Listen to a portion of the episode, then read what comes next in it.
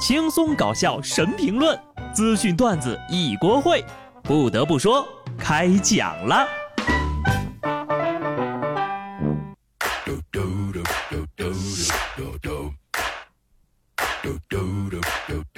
哈喽，听众朋友们，大家好，这里是有趣的。不得不说，我是机智的小布。秋分了啊，这不仅仅只是天气凉了，还意味着今年呢只剩下一百天的时间了。但是呢，我并不是很紧张，至少我现在还能好好活着，就已经很不错了。二零二零年呐，只要再活个一百天，今年就算是大丰收了。虽然二零二零留给你的时间不多了，但我还是劝大家呢，凡事都不要太着急，特别是开车的时候。山东临沂最近上演了真马撞玛莎拉蒂。马主人牵马过马路的时候呢，车辆鸣笛惊吓了马，马把车踢出了一个大坑。马主人一边安抚马儿的情绪，一边向提出啊，就向这个车主赔偿。玛莎拉蒂的女车主呢，也急忙道歉，表示操作不当惊吓了马儿。好在呀，双方都很有理性、有素养，最终圆满解决了这个事儿。这个叫马路，当然是马最大了。女司机呀，也许也深刻的认识到，这匹汗血宝马。不见得比车便宜呀！原来马是这么容易受惊吓的吗？我知道了，下一次我骑共享单车的时候就不敢乱摇铃了。所以在面对自然界的各种生灵的时候呢，我希望各位多思考一下，缓一缓，想想这个是道具呢，还是活的？在最近的一档真人秀节目当中呢，到了藏区拍摄的嘉宾们因为采摘野生的雪莲而引起了很大的争议。事件呢是众说纷纭，节目组说这个是假的，是道具；也有人说了这个是活的，而且其珍贵的程度可能比雪莲还要稀有。不得不说，就算是道具啊，这当众教大家采摘野生植物也不太好吧？老话没听过吗？路边的野花你不要采。别说这就是真植株，哪怕是假道具，你这么安排，起的是什么示范作用呀？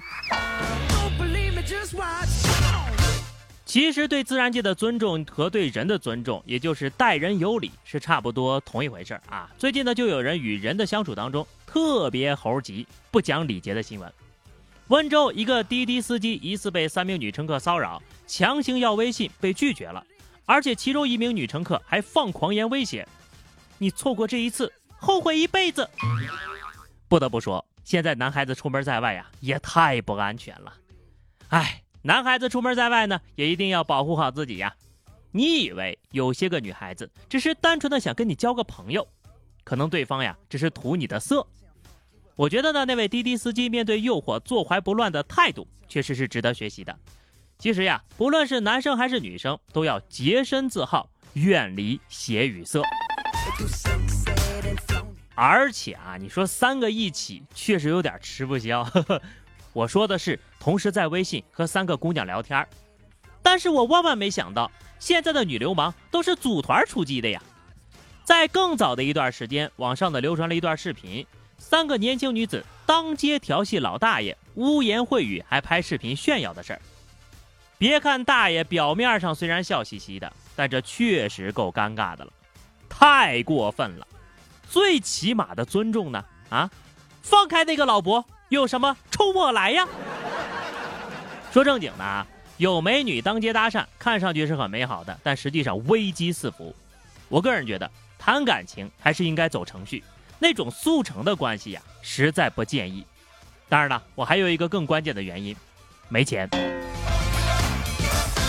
没钱呢，也就不用担心喜欢我的人是不是图我的钱。去年三月份，常州三十岁的小刘在社交平台上认识了三十三岁的小雪，两个人很快坠入了爱河，没过多久呀就结婚了。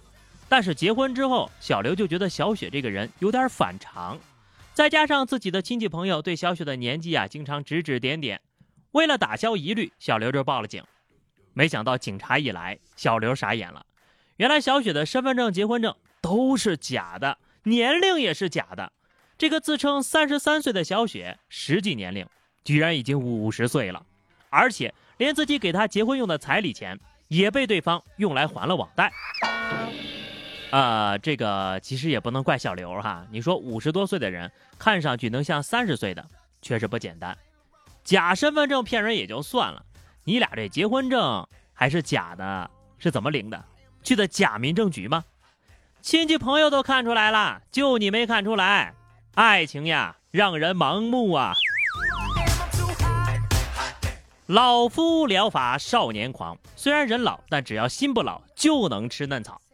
江苏一位七十岁的老大爷带着一条大金项链子外出散步，遇到一个四十岁的女子，不断的献殷勤，两个人呢也是迅速发展成了恋人。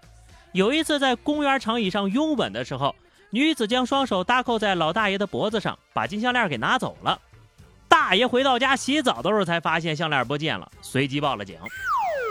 在爱情面前，不管是年轻或是年老，都容易犯浑呐。面对这种事情呢，可以用亘古不变的台词。他看上你什么了？看上你年纪大，看上你不洗澡，还是图你身上老头子味儿呢？谨记一句话：苍蝇不叮无缝的蛋，渣女不撩没钱的汉。那女的也是啊，七十多岁了还下得去嘴，真的是很能吃苦呀。有这种吃苦的精神，干点什么不好呢？结果人家便宜也占了，项链也要回来了。虽然说大爷最后呢没有损失，但也要明白一个道理。有些事情往往都是有预兆的，就从你们有三思而行开始。虽然两性的关系呢可以慢慢来处啊，但是对于这个方面的正当教育，真是一刻都不能再等了。最近呢，有位学生家长就觉得自己九岁的女儿呢年纪还小，老师不应该教给孩子怀孕和性别这方面的知识。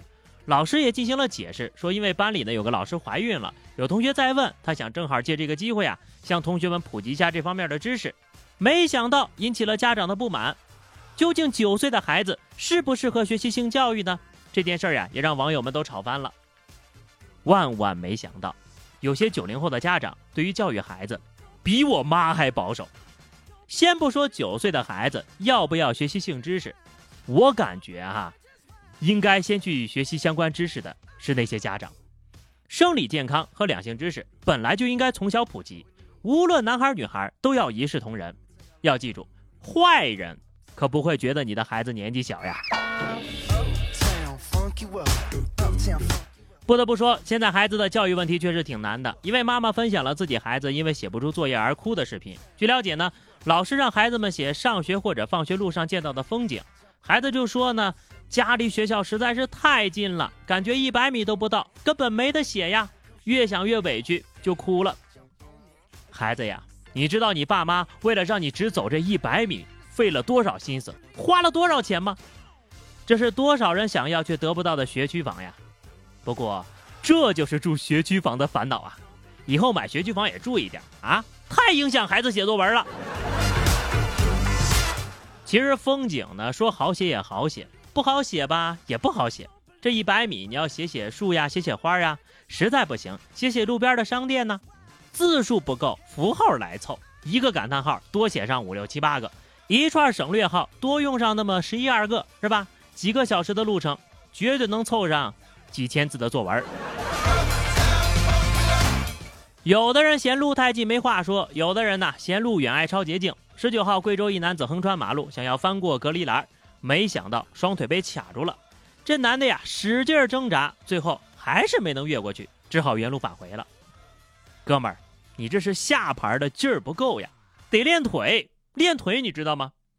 公开处刑莫过于此。当时呀，连空气中都弥漫着一股尴尬的味道。这个时候要是有个交警路过，那就好玩了，把车后座一拍，费啥劲儿呀，老弟，我捎你去一个好地方。好了，那么以上就是本期节目的全部内容了。关注微信公众号 DJ 小布或者加 QQ 群二零六五三二七九二零六五三二七九，来和小布聊聊人生吧。下期不得不说，我们不见不散，拜拜。